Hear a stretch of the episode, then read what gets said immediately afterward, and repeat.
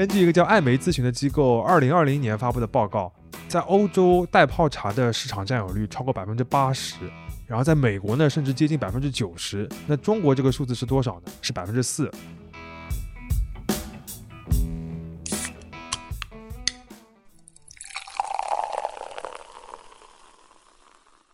这里是商业就是这样。大家好，我是向文杰，我是徐冰清。熟悉我们节目的听友都知道，约老师爱喝咖啡啊。今年最受关注的咖啡公司之一的话，就是三顿半。他把原来比较沉闷的速溶咖啡这个产品做出了一些新意。算得上是这两年新消费浪潮里边的一个比较有代表性的品牌了。很多文章，包括很多播客也都聊了。像约老师也是这个品牌的重度消费者。嘿，所以我们今天是聊三顿半吗？啊，我们今天就不聊三顿半。呃，我们来聊一聊另一个和速溶咖啡有一些类似的产品——袋泡茶。约老师，你喝茶吗？我基本不喝吧。他属于是这个坚定的咖啡派啊。我是喝茶的，而且最近开始尝试一些新的袋泡茶。茶和咖啡本身就是两种比较类似的饮品嘛，都能够提神，也都会有一些上瘾性。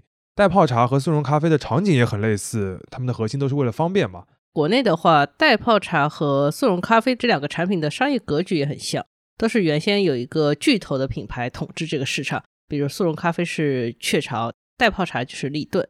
然后在巨头的长期把持之下呢，这两个市场原本也都有些平淡，一直没什么变化。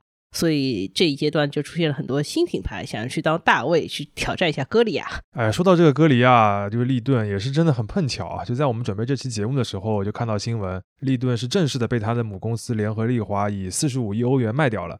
理由呢是这个业务增长比较疲软，然后全球对红茶的需求有点下滑。嗯，反正就是这个热点又蹭上来了，对吧？大家看看，真的是热点蹭我们啊！一方面是老品牌被抛售了，另一方面呢就是新品牌冒出来了。最近几年，国内像茶里啊、百硕啊、茶小空啊等等等等，有好多名字带茶的那种袋泡茶品牌，包括我们比较熟悉的茶颜悦色，都有这个新的袋泡茶的产品。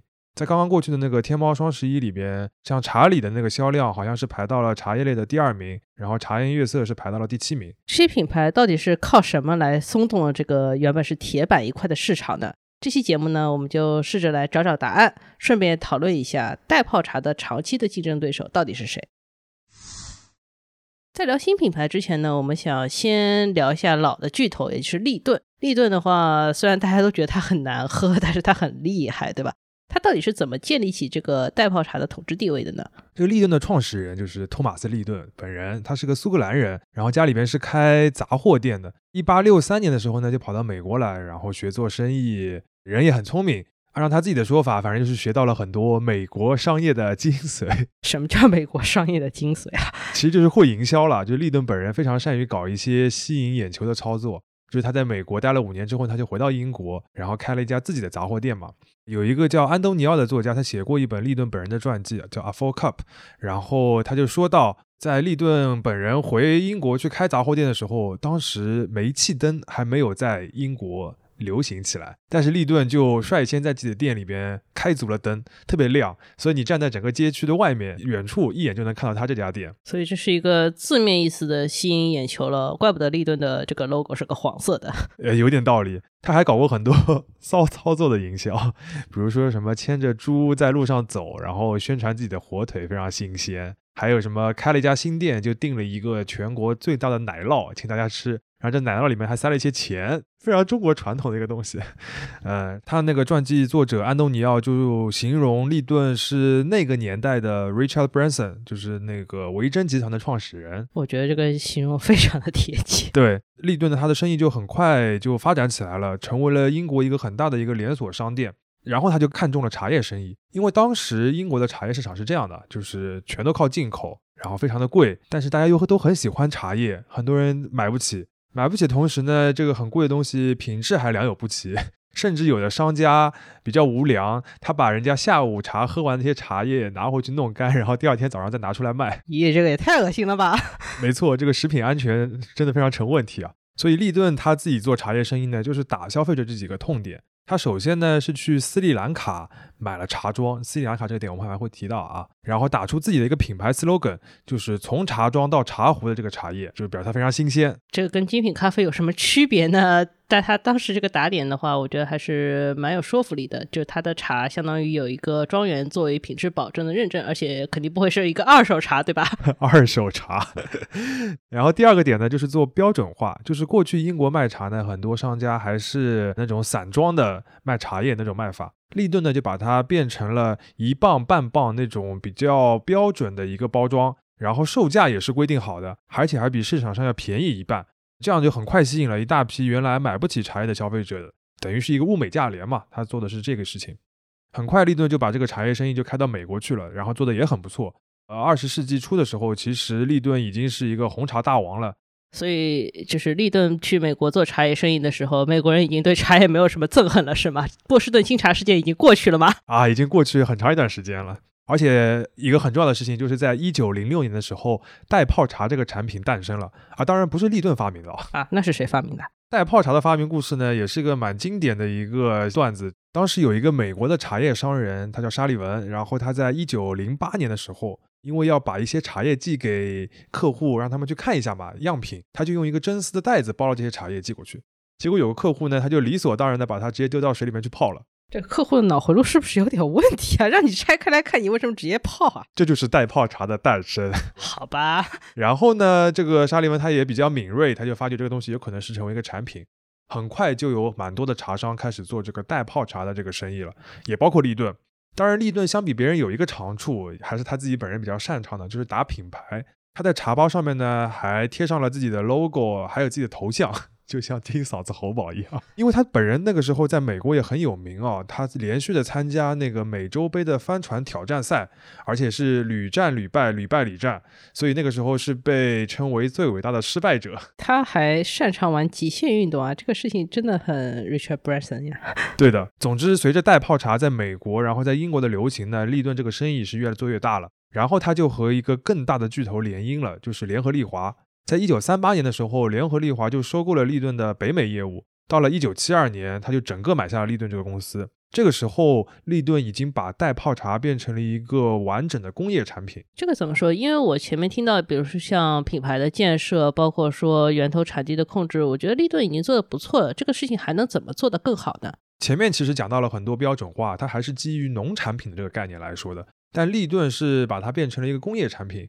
一个典型的点就是，所有的立顿红茶喝起来都是一个味道的，这点其实非常不容易啊。就像所有的星巴克咖啡喝起来都是同一个味道是一样的吗？立顿呢，它会在全球各地都建有生产基地，像它二零零五年的时候在安徽就投资几亿元建了一个很大规模的一个生产基地。但是茶啊，它是一个农产品，农产品是一个很重要的问题，就是看天吃饭，对吧？对。茶这个农产品，它还特别讲究，比如说地区啊、时令啊，甚至山头，对吧？不同产地、不同月份的茶味道都很不一样。那怎么可能做到所有的产品喝起来都差不多呢？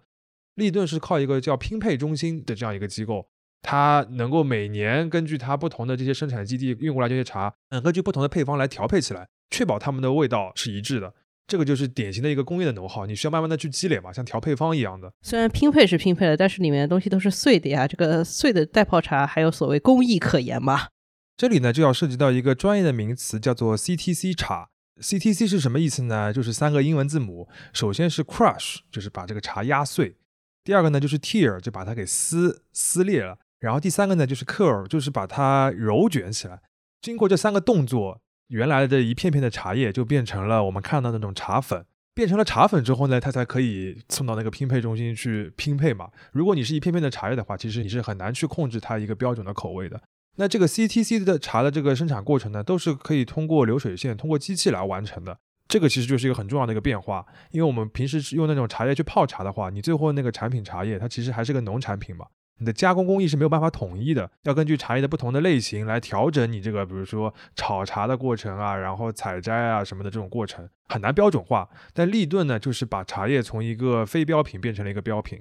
听上去这个事情跟我们前面说星巴克做的事情还是有点像，因为星巴克也是采摘了全世界风味不太一样的非标准化那些农产品咖啡豆。但是它也是通过一个是靠拼配的技术，把所有的地方的豆子拼成一个口味上面比较稳定的一个组合，然后就是把它深烘烘的非常的彻底，然后再加上一些全自动的咖啡机，就能保证你在全世界喝到的星巴克的咖啡口味都是差不多的。没错，而且还有个很关键啊，就是利顿在这个过程当中控制了成本。前面我们不是说最早利顿本人在斯里兰卡买了茶庄嘛？为什么去斯里兰卡呢？就是一个重要的原因，就是那边的茶品质还可以，但是呢不贵，比较便宜。现在利顿有几个重要的茶叶原产地，除了斯里兰卡以外，还有中国，还有一个呢是肯尼亚啊。肯尼亚也是我们重要的咖啡产地啊。顺便说一下，肯尼亚还是全世界第四大鲜切花出口国，非常厉害。什么叫鲜切花？就是你一支一支切下来的鲜花。现在我们云南也是卖这个东西，所以说全世界的农产品好像就是说集中度都差不多。鲜切花，那感觉肯尼亚是一个全球非常重要的一个农产品的出口大国了。说回那个茶叶哦，除了鲜花以外，肯尼亚还是这个全球最大的这个茶叶出口国之一。它有一个重要的买家就是利顿。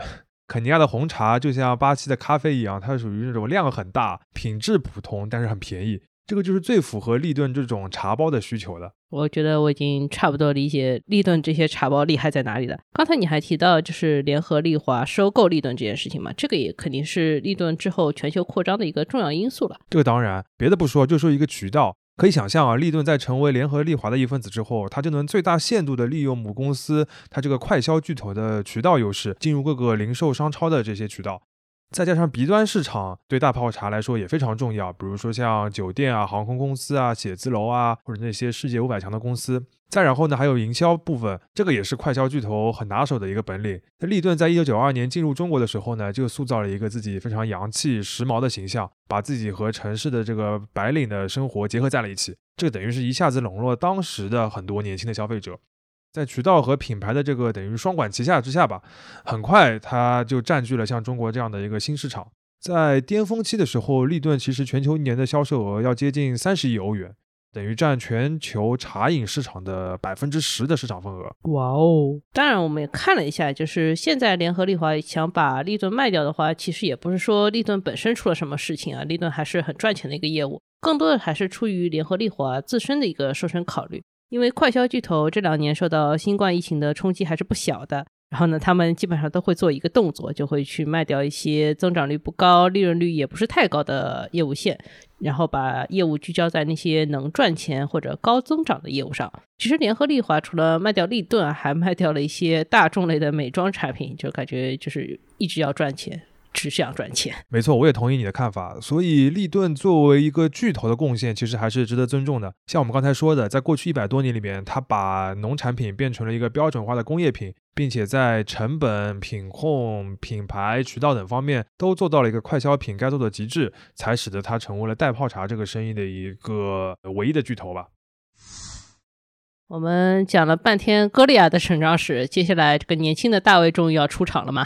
应该是的。不过在此之前呢，其实还是要简单的介绍一下中国的茶叶消费市场，因为前面我们讲了很多都是全球的概念嘛。因为中国这个市场真的非常特殊。哎，怎么说呢？嗯，我们大致提了三个点啊。第一个是总量，就是以二零二零年为例，全球一年大概生产茶叶是六百多万吨这个概念，其中呢，中国是最大的市场，大概产量就有两百八十多万吨。而这么多的这个比例，中国基本上是靠自己消化的，就出口也不是很多，进口也不是很多，所以本质上中国是一个自产自销的茶叶内循环了。某种程度上可以这么说。第二个特点呢，就跟代泡茶相关了，就是刚才讲到这么大的一个那个自产自销的一个市场，这当中代泡茶的比例非常小。那像茶叶最后变成的消费品呢，一般分为这么几种，首先是原叶茶，就是我们习惯那种一片片叶子的泡的那个茶。呃，还有呢，就是即饮茶，就是我们喝那种饮料，类似三得利乌龙茶。还有一种呢，就是代泡茶。当然，中国现在还流行那个新式的茶饮店，这个我们后面也会提到。那么这几类产品的分布是什么样的呢？根据一个叫艾媒咨询的机构二零二零年发布的报告，在欧洲袋泡茶的市场占有率超过百分之八十，然后在美国呢，甚至接近百分之九十。那中国这个数字是多少？是百分之四啊，这么少吗？蛮夸张的哦。当然，这不一定是一个权威准确的数字，但是可以反映一个基本的市场结构嘛。中国大多数消费者消费的其实是原叶茶，就是传统的那种泡茶，还有一部分呢是茶叶的饮料。这个其实是一个很神奇的事情啊，因为一般来说，一个品类的销量分布总归是金字塔结构。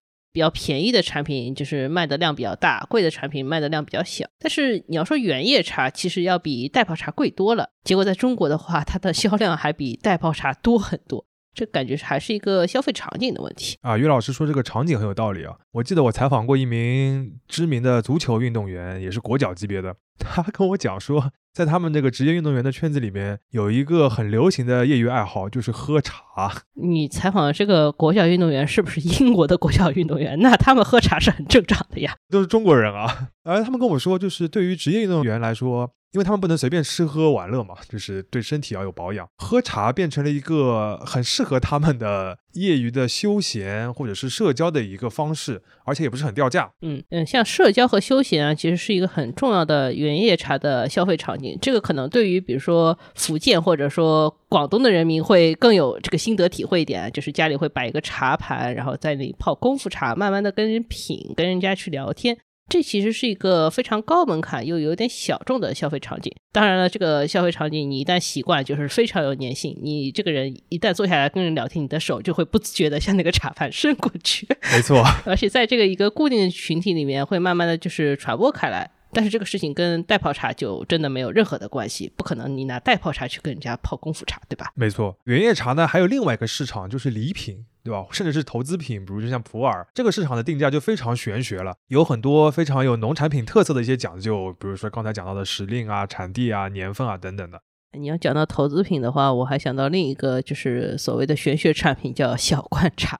小观察的话，其实有些方面做的还是蛮不错。它其实是给大家一个标准的关于茶叶的送礼预期，它是一个非常好的礼品。这当然是另一个话题了。没错，总之呢，就是在中国原叶茶之所以占这么大的一个比例，除了大家传统的消费习惯以外，还有就是它的社交休闲的属性以及礼品的这个属性，使得袋泡茶这个看似应该是低价大众的东西，反而市场的空间没有那么大。刚才已经讲了中国茶叶的两个特点了，那第三个特点呢，和刚才讲的第二个特点也相关，也和品牌相关。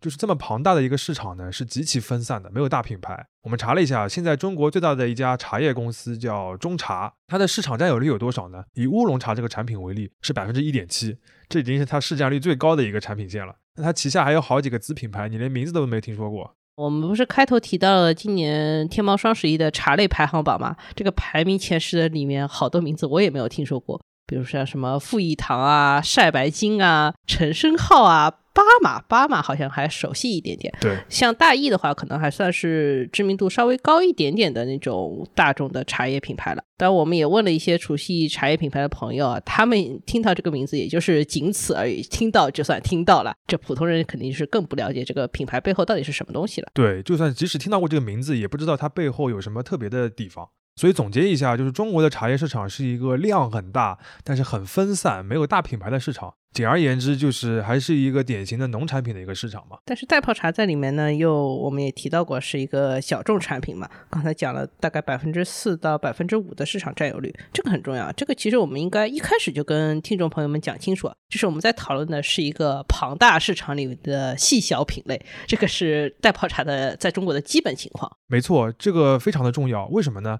因为这就意味着，当一个新品牌它想要在袋泡茶里面起来的话，它的目标不应该是。吃掉同品类里面原来的统治者的那个份额，而应该是要扩大自己这个产品本身的这个受众基数。这个就类似于那种电动车的新品牌想要做的，不应该是去抢特斯拉的生意，而是让更多人接受电动车，对吧？没错。呃，说到这里，终于要说到这些新品牌了。那他们怎么来做到要扩大自己的这个受众的基数呢？他们做的第一个事情就是提升质量，也提升单价。呃，立顿因为过去总是把自己做成一个没有个性的物美价廉的一个大众类的产品嘛，但它一个普通的黄标的那个红茶的茶包，平均下来就是五毛钱。这么做的好处呢，是能够尽可能的覆盖市场。它的坏处就是消费者不会觉得它好喝，或者甚至不会对它的口味有任何的要求。最简单的一点，它的茶包里边它是茶粉嘛，不是茶叶。这个对于我们中国消费者来说就非常要命，就是我到底喝的是个啥？没错，因为中国消费者的惯性就是觉得圆月茶是最好的，就算你没喝过，你也会有这个感觉，对吧？你这些茶粉的话，我就天然的会觉得你是个边角料，不是个好茶叶。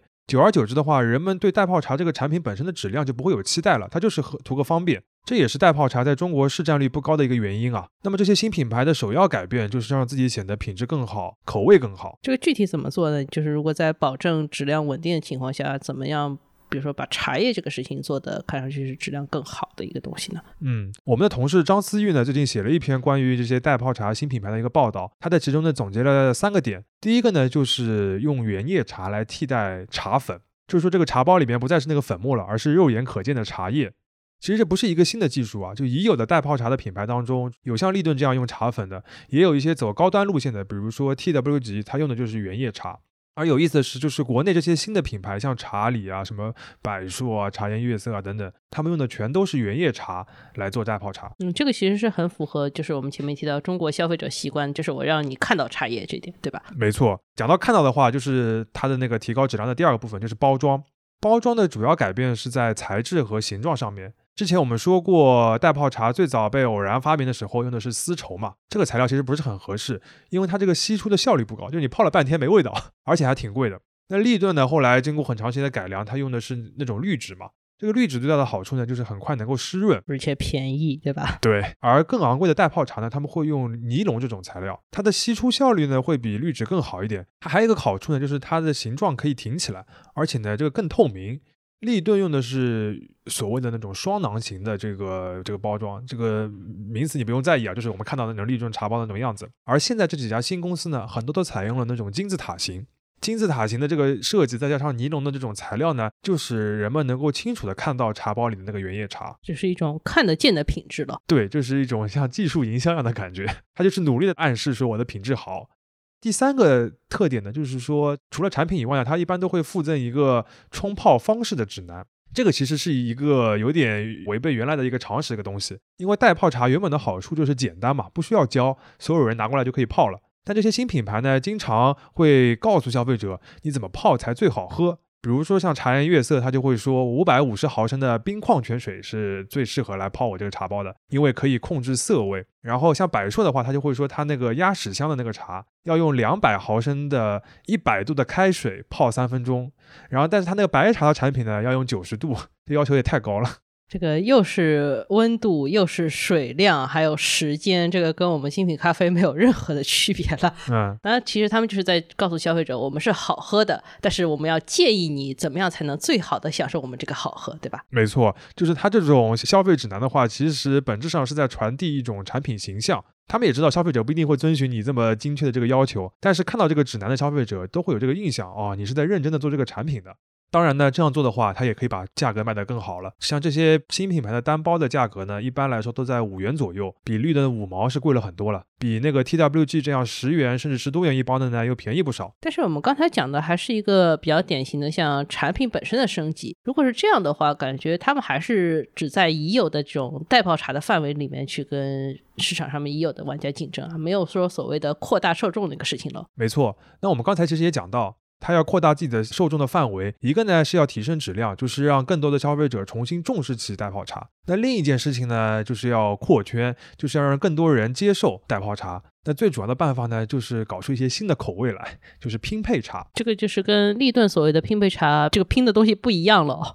对，就他搞了很多新口味，比如现在很流行的白桃乌龙、蜜桃乌龙、什么西柚茉莉绿茶、桂花乌龙等等。简单来说，就是把茶和很多水果搞在一起，对，都是有些我不喝的东西。除了水果的话，其实还有很多花香的东西。这个其实是现在新式的袋泡茶出圈的一个最主要的方式。像茶里之前不是说发了那个双十一的销售业绩嘛，什么全平台超过一亿元，然后它里边特地还写了一句话，就是它卖掉了八百万包蜜桃乌龙。说明这是它的一个拳头产品嘛？根据天猫的数据，今年六月到九月，在所有的天猫旗舰店上面，不同类型的这个茶类的产品当中，拼配茶的这种产品是占了百分之七十以上。嗯，岔开来说一句，好像就是什么白桃乌龙这个事情真的很受欢迎啊，尤其是白桃或者蜜桃都是差不多的。像那个元气森林的话，最早也是会努力的做桃子这个点。为什么要盯着桃子做呢？除了茶叶以外呢，其实像那种茶饮的饮料，现在也开始流行白桃嘛。这也最早也是日本这边的甜品啊或者饮料的这些品牌开始流行起来的。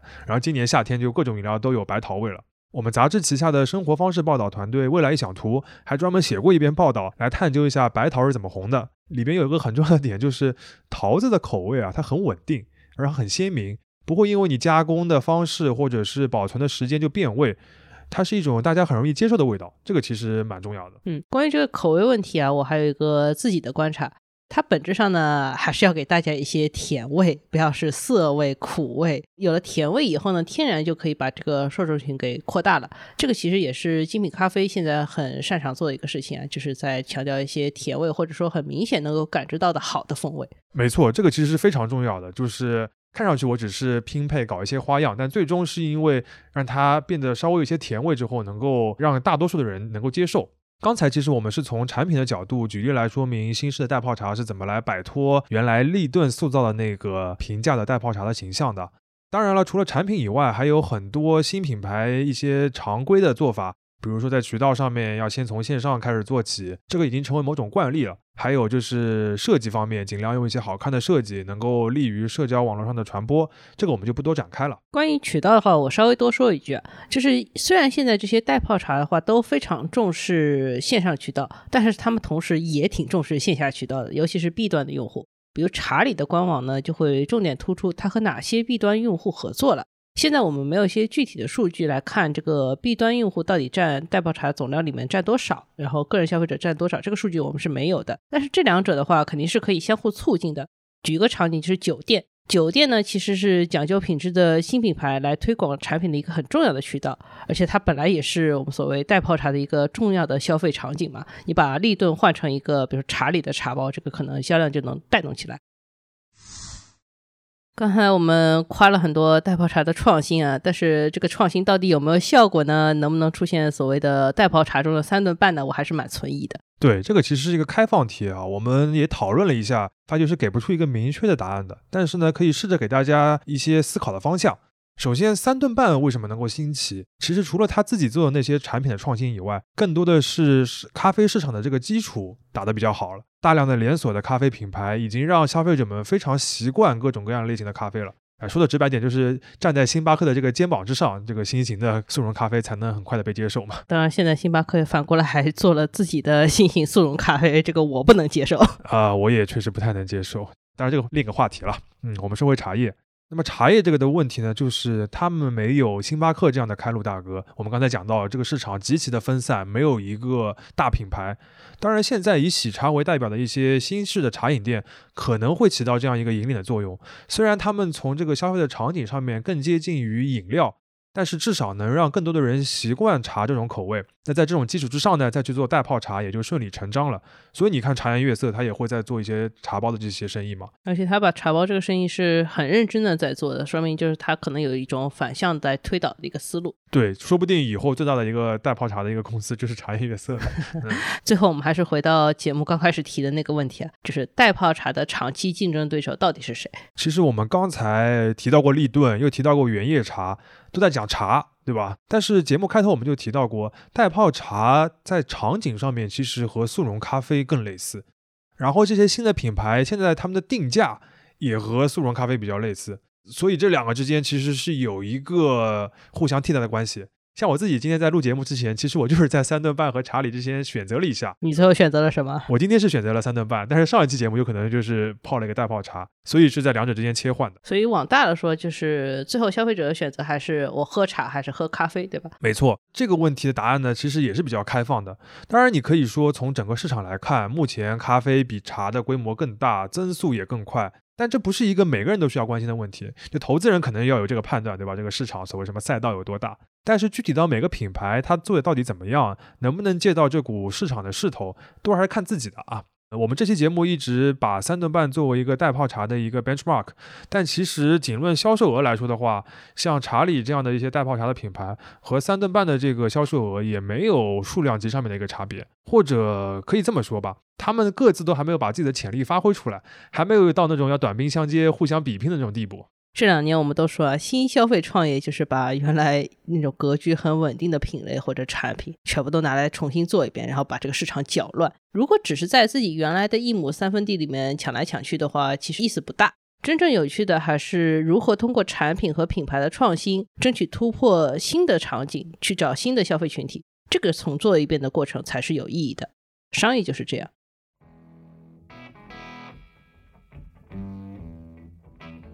感谢收听这一期的商业就是这样。你可以在苹果播客、小宇宙、喜马拉雅、网易云音乐、QQ 音乐、荔枝等平台收听我们的节目。微信公众号“第一财经 e magazine” 也会推送每期节目的内容。如果喜欢我们，欢迎你在苹果播客给我们五星好评，并期待你在各个平台与我们交流。尤其欢迎分享你感兴趣的话题。下期见。